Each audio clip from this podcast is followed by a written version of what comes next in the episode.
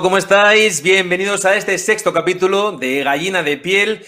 Y hoy la verdad que, fíjate, cuando estaba ahora haciendo un poquito el esbozo de preguntas, de charla, y qué le puedo comentar, qué le puedo preguntar a nuestro siguiente invitado, y digo, lo vamos a tener un poco complicado porque este es de los que, vamos, no, no se le pierde una. Y qué mejor que yo quería presentar a Dani Ramírez, periodista. Amigo Dani, ¿cómo estás? Bienvenido. ¿Qué tal, Amayur querido? Por fin nos vemos. Cazador tiempo, salvo un encuentro ahí. Sí, sí, sí, sí, sí. No, eso te iba a decir. que qué le voy a preguntar. Oye, a mí también me gusta hacer preguntas, o sea que también te preguntaré ya a ti. Ya lo sé, Dani. Bueno, lo primero de todo, gracias por estar aquí hoy con nosotros. Me hace mucha ilusión. Esto el otro día me decía Pedro Mardones, me decía Leire Torre también, que siempre les digo a todos lo mismo. Digo, oye, me hace mucha ilusión, pero es que es verdad, porque al final estamos aquí de una charla de amigos, de colegas de, de la profesión y me encanta tenerte porque además, oye, ya nos ha costado conseguirte, Dani, que eres un tío exclusivo, ¿eh? Que aquí para conseguirte, hostia, hay que estar detrás tiempo, no, ¿eh? No. ha, sido, ha sido una complicación de agenda mutua, ¿eh? Que tú también haces muchos directos y muchas cosas, pero lo hemos conseguido, que es lo importante. Bueno, lo primero, Dani, ¿cómo estás? ¿Cómo te veo muy bien? Te veo muy bien sin mascarilla, que hacía mucho que nos veíamos sin mascarilla. Siempre estamos ahí, que nos hemos visto en actos o en mil sitios con, con, el bozal que digo. No, pues me pillas bien porque estoy, estoy en casa, entonces estoy sin la, sin la mascarilla, claro, y nada, muy bien. Estoy entre, entre artículo y, y artículo y afortunadamente es un día un pelín más tranquilo y no, me pillas en muy buen momento, con ganas de charla. Oye, para que nos entienda un poco la gente y para situarnos, eh, cuéntanos un poquito. Estás ahora en el español, porque te vemos en tele, te vemos con libros, tenemos, te vemos en podcast, en Onda Cero, pero ahora mismo estás, digamos que un poco, que la materia gruesa que da de comer es el español, ¿no? Estás ahí en el español de columnista, de, de Efectivamente. Que haces unas entrevistas maravillosas todos los domingos, increíbles, Dani. Bueno, yo, como dices, la, materia prima, digamos, o, el grueso del curro lo hago en el, en el español, soy corresponsal político parlamentario en el, en el español y, columnista. Y luego a partir de ahí pues hago distintas cosas, ¿no? He empezado ahora a hacer una sección en el programa de Carlos Alsina en, en Onda Cero. Em, y, luego aparte, bueno, me gusta mucho escribir, ya lo sabes, y entonces pues en los últimos años he sacado algún libro, luego hablaremos un poco de, eso, pero sí, digamos que, mi, trabajo, mi ganapán, eh, que podríamos decir, es la corresponsalía parlamentaria. Y hablando de lo que decías de escribir ahora mismo, eh, llegamos un poco tarde a la promoción de tu libro, de tu magnífico libro, eh, pero estás un poco todavía de promoción, colea la promoción, porque además hoy, una buena noticia que hemos leído es que estás en una segunda edición, si no me equivoco.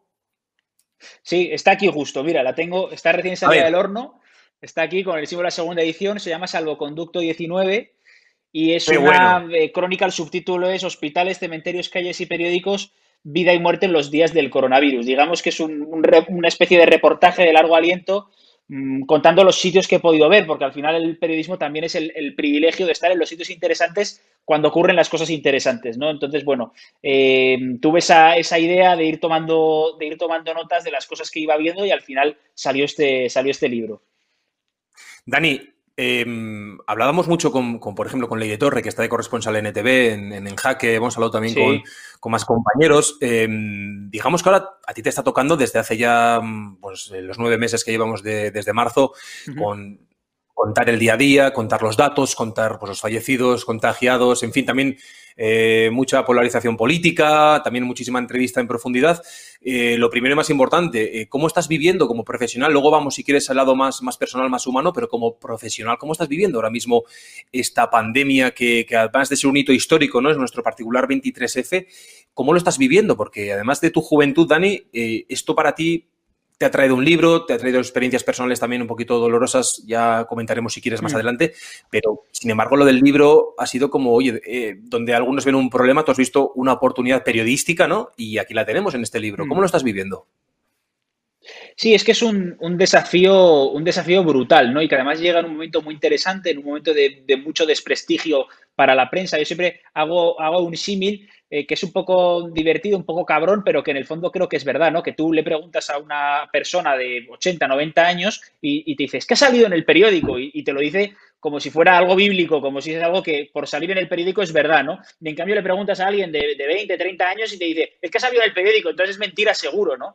Entonces, llegábamos a esta, a esta pandemia en una crisis para el periodismo, una crisis de credibilidad eh, muy grande, ¿no? Eh, entonces yo creo que, esta pandemia nos ha devuelto a los, a los periodistas la oportunidad de volver a ganarnos la confianza de, los, de nuestros lectores, eh, espectadores en tu, en tu caso, oyentes cuando hacemos radio, nos ha dado una oportunidad maravillosa, ¿no? Y entonces intento ver ese riesgo como, como, una oportunidad, ¿no? Es verdad que el periodista muchas veces tiene que escribir de cosas de las que no tiene la capacidad de hacer una tesis para informarse, pero esto nos está obligando a aprender muchísimo a una velocidad contrarreloj y a ser, y a ser rigurosos, ¿no? Porque es que estamos hablando de la vida de millones de personas, eh, de soluciones eh, médicas, de un problema científico, eh, y entonces yo creo que, esto, me decías, ¿lo es con una oportunidad? Yo creo que sí, porque creo que es un desafío para nuestra generación a mayor muy interesante para volver a ganarnos la confianza de, de la gente, ¿no? Para volver a conseguir que el símil sea el de la persona de 80 años, que diga, oye, sale en el periódico. Entonces es verdad. Entonces es una oportunidad para, ir a eso.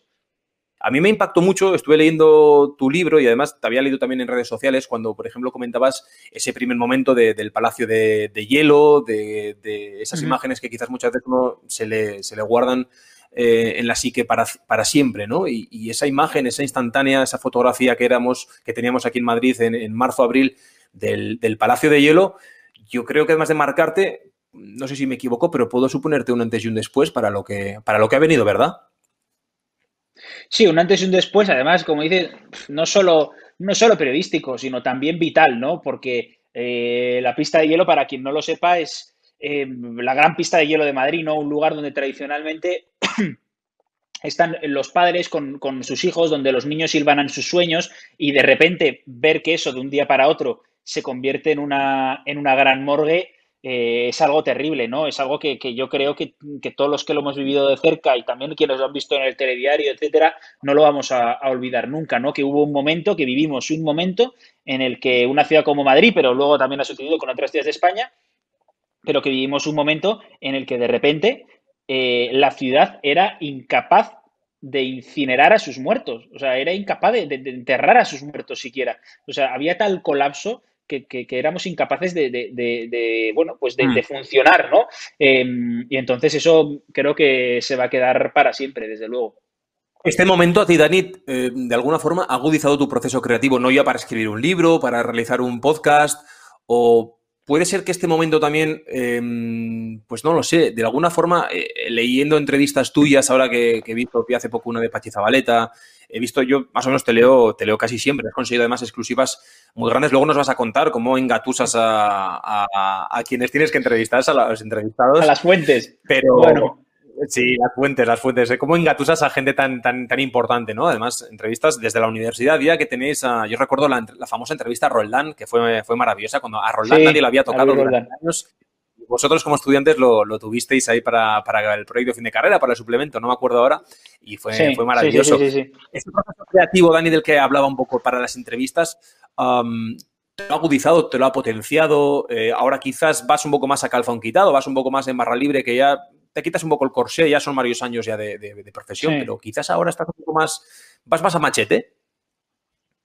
Sí, porque yo creo que, o sea, todas las crisis te, obligan a una especie de, carpe diem, aunque pueda parecer un poco tópico decirlo, pero todas las crisis eh, al final te fuerzan a la introspección, a mirar hacia adentro, te, transmiten de forma muy potente esa sensación de, fragilidad, ¿no? De que, de que esto se acaba. Entonces, existe como esa especie de adicción a, aprovechar el, tiempo, ¿no? Yo me acuerdo que un, que un día, poco después de contar la, exclusiva de que el Palacio de Hielo era, era una gran morgue de, de repente, me acuerdo que me di una ducha, salí y me dijo mi chica, joder, ¿tú, te das cuenta de lo que has escrito y es verdad, luego releyéndolo dije, pues es que esto hay que escribirlo. Y entonces me, senté a escribir de una manera muy febril, ¿no? De una manera casi delirante, todas las mañanas, todas las noches, eh, hasta que terminé el, libro, ¿no? Y, voy a intentar también quedarme con esa sensación para lo que venga más allá de la, de la, de la pandemia, ¿no? Para no renunciar a la, a la escritura, ¿no? Para, para seguir con ese instinto creativo lo más, lo más afilado posible. Oye, Dani, ¿y cómo engatusas a toda esta gente? Imagino que hay una agenda, todos conocemos los medios, pero te leí también hace poco una, a Joan Gaspart, que fue presidente del Barcelona, eh, polémico, que da muy pocas entrevistas, pero ahí lo tenías tú también. Eh, eh, es decir, yo te veo a veces, eres un poco, te iba a decir, no gamberro, pero a mí me gusta mucho el estilo que tienes, porque preguntas muy directamente, te andas sin preámbulos y además eres, y lo digo con cariño, eres un poco vacilón porque creo que vas buscando lo que quieres, lo que quieres encontrar, lo que quieres, eh, pues eso, ¿no? Que te contesten y me encanta eso porque te le diriges y rediriges muy bien a, tu entrevistado y creo que además tienes el protagonismo tú, das, das el poder, eso es lo que decía un poco del bosque, ¿no? Con los galácticos del Real Madrid. Yo les dejo tener la sensación de que mandan ellos, pero se hace lo que yo quiero, ¿no? Y eso es la sensación que tengo cuando te leo. bueno, no lo sé. Es, verdad que hay dos, estilos de entrevista, ¿no? Porque tú bien lo sabes, o sea, hay un estilo, digamos, más periodístico eh, que es el, de meter en una especie de celda al entrevistado y, golpearlo continuamente, ¿no? Una especie de entrevista como, como técnica casi de, boxeo, ¿no? Como una especie de combate frente a frente, un combate agrio, desagradable. Em, y esto es una entrevista interesante. Hay gente que la, que la, practica, que la practica muy bien, ¿no? El dejar sin aire al entrevistado para que al final acabe cantando, ¿no? Yo tengo un estilo distinto de entrevistar eh, también lo practican otros muchísimos profesionales. A mí, me a mí me da mejores resultados y por eso lo hago. Yo intento generar una conexión de empatía con el entrevistado y ser un caradura, ¿no? Así me llamaba un compañero del periódico, me decía, es que tú eres un caradura. Y digo, bueno, de momento es lo que me da, lo que me da resultado.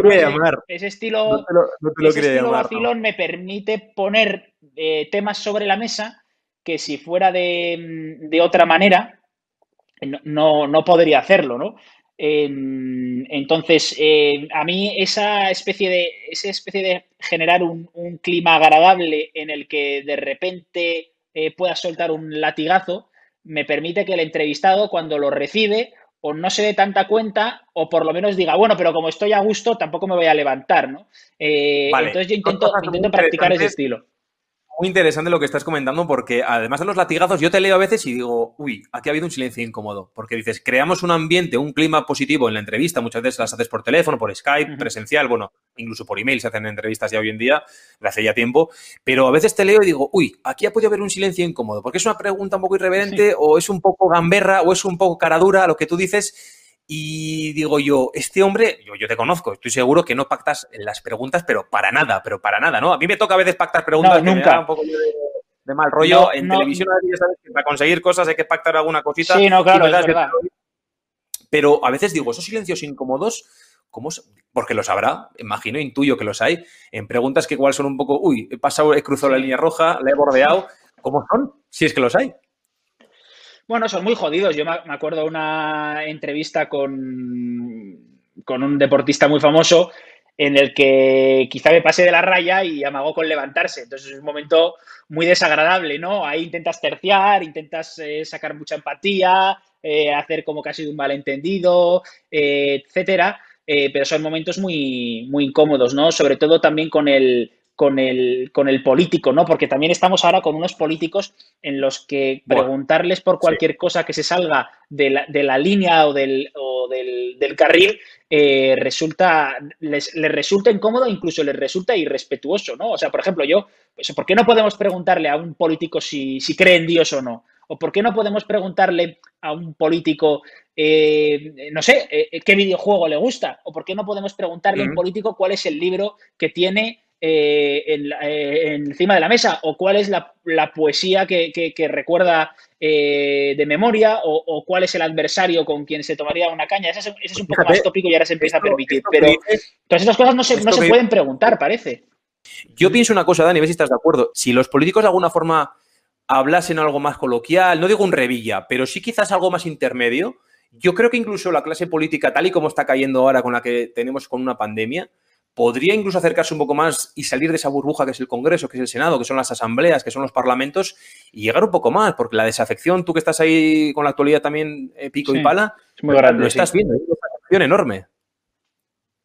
Mira, yo, yo creo que, esa sensación que, que, tenemos los periodistas y también el ciudadano de que el político está un par de escalones por encima y de que no se le puede preguntar nada y que se molesta si le preguntan, Fíjate, te diría que en el 80, incluso 90% de los casos, esos dos escalones por encima son fruto de la inseguridad. No, no tanto de la altivez, sino de la inseguridad. O sea, son, son gente eh, que por el nivel mediocre de la política que estamos alcanzando, son gente que prácticamente no, cultiva sus aficiones literarias, eh, cinematográficas, em, eh, no sé, sus, aficiones incluso deportivas, te diría. Entonces yo, yo creo que sienten mucha inseguridad Claro, entonces yo siento que, hay mucha inseguridad a la hora de hablar de los temas que no forman parte de su agenda porque tienen miedo, al, tienen miedo al error y a la carnicería de las redes sociales, ¿no?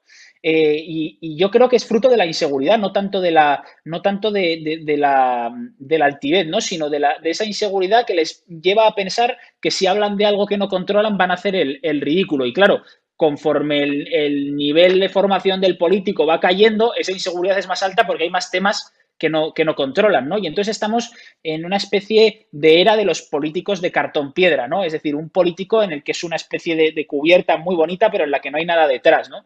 Entonces, son muy contados los, los ejemplos en los que hay algo detrás y en los que puedes preguntar.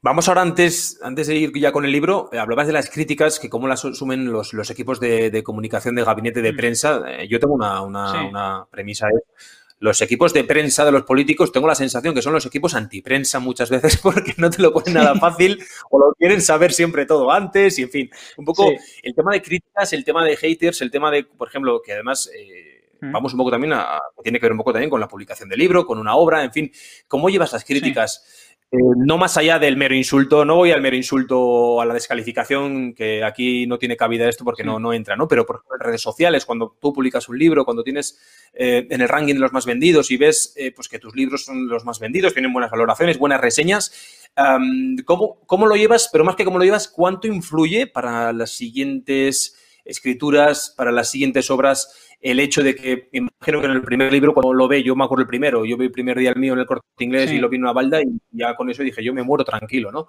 Pero luego ya viene el proceso ese de las críticas, de las reseñas, de, cómo, cómo lo encaja uno para poder ver lo siguiente, ¿no? Eh, en tu caso, ¿cómo es esto, Dani? Ya llevas cuatro o cinco libros, ¿cómo lo, cómo lo llevas en este aspecto? Me te voy a contestar con total sinceridad. Eh, o sea, hay dos partes. Por un lado están las críticas a los artículos que, publico en el periódico y luego los libros, ¿no? Por referirme primero a, las críticas en el periódico, ahí me pasa un poco como a, como a Guti cuando jugaba en los campos rivales. A mí me pone mucho que, que los gabinetes de prensa de los partidos o que incluso el propio político me llame para quejarse, porque eso significa que estamos haciendo bien nuestro trabajo, ¿no? Entonces, si hay esa, esa crítica, me gusta mucho porque me, demuestra que estoy en el camino correcto, ¿no? Casi siempre. Sea, un, político nunca te va a llamar por una información complaciente, un político nunca te va a llamar por una información mm, que no, que, que, no haya influido en, su, en el devenir de su partido o que no le haya generado un problema interno, ¿no? Entonces, cuando son críticas de gabinetes de prensa o de políticos, etcétera, y tú tienes la seguridad que has hecho bien tu trabajo, a mí eso me pone, a mí eso me gusta, me, anima a, seguir. Cuando se trata de los libros, es más complicado, ¿no? Porque ahí no estamos hablando ya de alguien que te está criticando con el fin de conseguir que tú cambies de opinión, ¿no? Tú has hecho un producto, además, no con el objetivo eh, de, informar, sino de entretener. Entonces es, muy distinto. Entonces, cuando tú ves que tu obra ha fracasado en un, lector, eh, es más duro. Ahí, ahí la crítica eh, a mí me duele más porque me hace pensar que, mi libro en esa persona pues no ha conseguido su objetivo, que es el objetivo de aportarle algo, de hacerle pasar un buen rato o de, o de, o de entretenerse, ¿no? Entonces, con las críticas de los, de los libros, es, es, creo que es más complicado.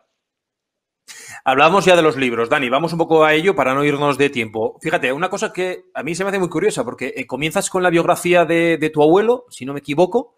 Eh, has pasado también por un libro de, mm, Osasuna, maravilloso, eh, porque somos Osasuna, es la, te iba a decir, la, iba a decir un taco, pero ya se puede decir, es la hostia ese libro, me encantó. Y ahora estás con el de, con el de 19.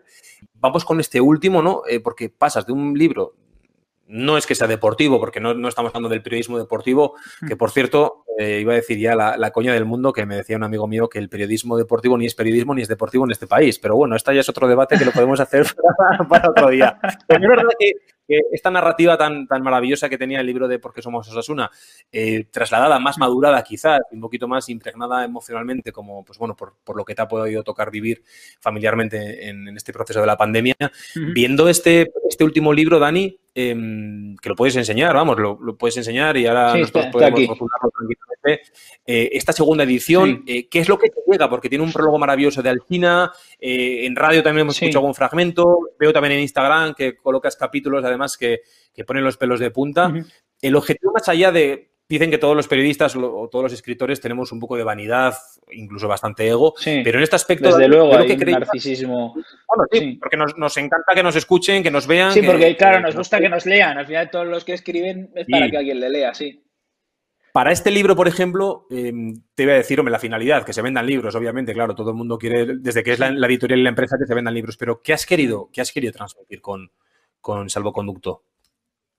Mm. Fíjate, yo cuando, cuando estaba escribiendo el, libro y me iba enterando de que algunas editoriales iban a sacar también libros sobre la pandemia, a mí, claro, lo primero que me pregunta mi editor es, oye, ¿y tu libro por qué tengo que publicarlo? O sea, es decir, que, ¿qué aporta de distinto? ¿no? Y entonces es verdad que, yo veía que salían muchos libros desde una perspectiva científica, desde una perspectiva política, eh, desde una perspectiva incluso económica, empresarial, pero yo tenía el, humilde y a la vez ambicioso objetivo de que cuando todo esto acabe, quien caiga en las páginas de mi libro pueda ver cómo ha sido la vida desde un punto de vista eh, eh, muy callejero incluso. Es decir, que, que, cuando alguien vuelva a esto o cuando alguien lo lea ahora, vea lo que realmente hemos pasado pues como digo en el subtítulo, en los hospitales, en las calles, en los cementerios, en las empresas, en los periódicos. O sea, yo quería, digamos, con, este libro, con historias de personas concretas, eh, por ejemplo, eh, con, el cura que hacía los responsos en un cementerio, con el médico que,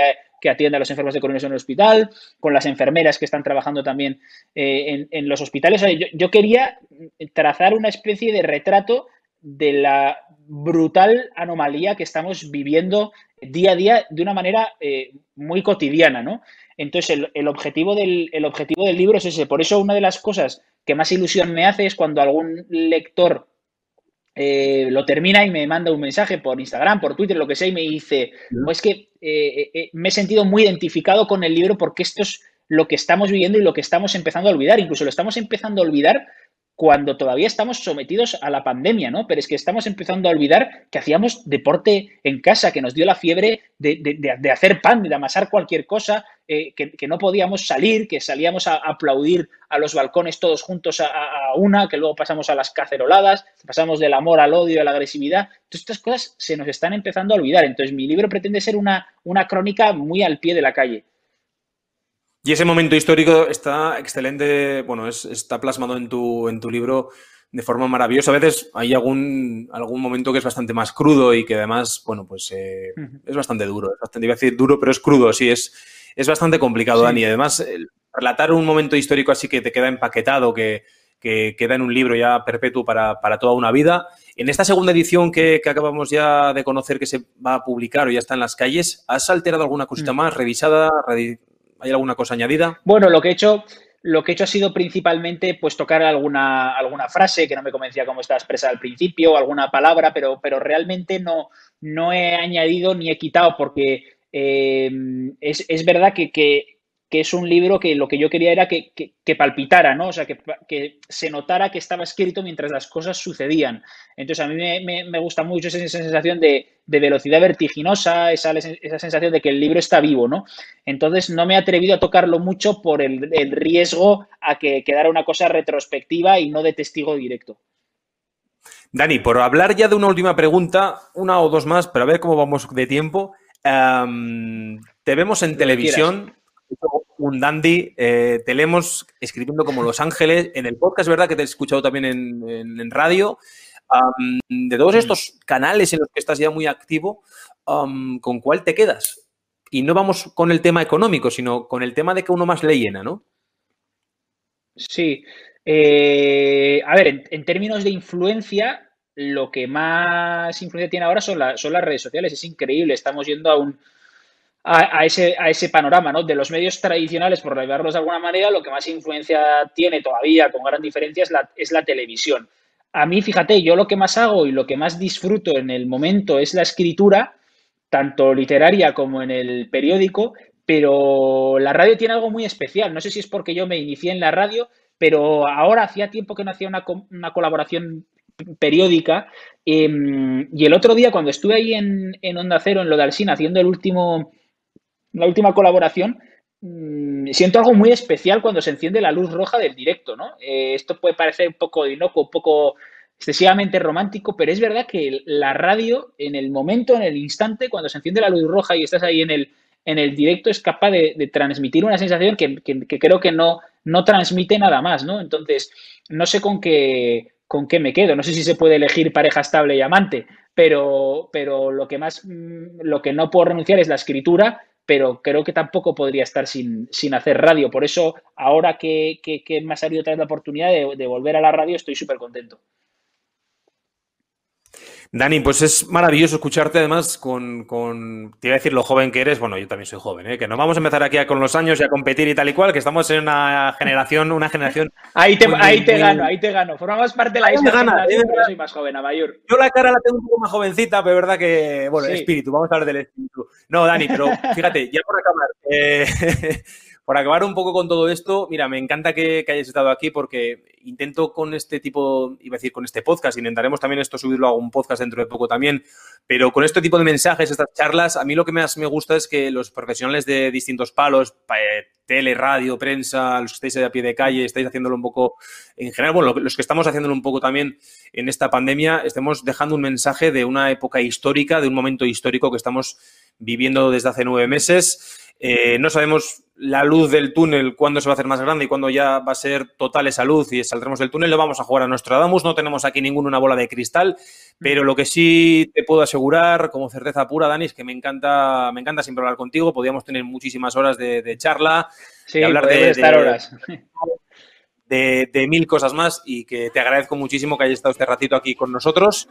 Que habrá muchas más charlas, habrá muchísimos más momentos. Seguro, eso espero. Que me alegro mucho de, verte, cuídate mucho y sigue como Los Ángeles, escribiendo como lo haces, que eres un grande.